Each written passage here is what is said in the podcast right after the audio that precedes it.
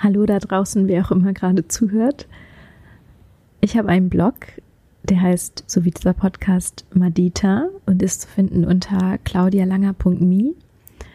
Und da spreche ich einfach, oder vielmehr schreibe ich über Gedanken, die ich habe, Themen, die mich interessieren, meine Assoziationen, ja, einfach kleine Geschichten und Beiträge.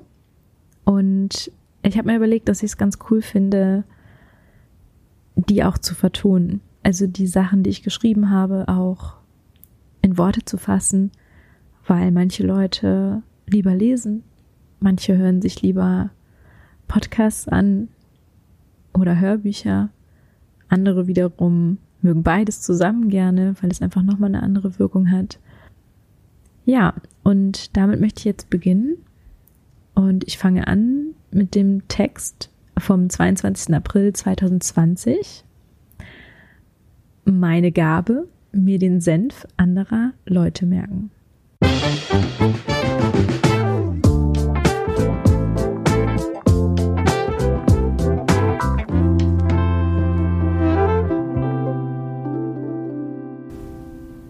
Ich habe eine Gabe. Ich kann mir super merken, was Leute scheiße finden. Dafür habe ich eine extra große Schublade im Hirn.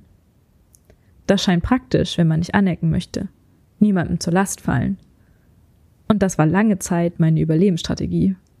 Ich habe echt richtig viel Energie darin investiert, meinen Das findet jemand scheiße Speicher zu füllen. Und der wurde immer voller. Einfach, denn man bekommt rund um die Uhr auf die Nase gebunden, was Leute doof finden oder was man verbessern kann. Das Gesprächsthema Number One.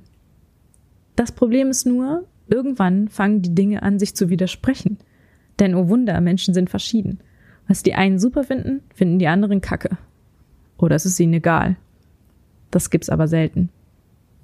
Das heißt, es wird deutlich komplexer. Ich muss versuchen, Muster zu entdecken. In der Kommunikation, verbal, nonverbal, also Gestik, Mimik, Erscheinungsbild. Was könnte diese eine Person nerven? Was könnte ich bei ihr falsch machen? Und das Verrückte, das läuft alles unbewusst ab. Einfach so. Und das frisst unendliche Ressourcen. Meine Aufmerksamkeit, meine Konzentration, meine Energie. Wo es dann so richtig schwierig wird, ist online. Wenn ich nämlich etwas online stelle, trifft es auf eine unbekannte Masse. Und dann geht's richtig ab, denn die Reaktionen lassen sich nicht mehr einschätzen. Und es hagelt viel mehr als im Real-Life Kritik.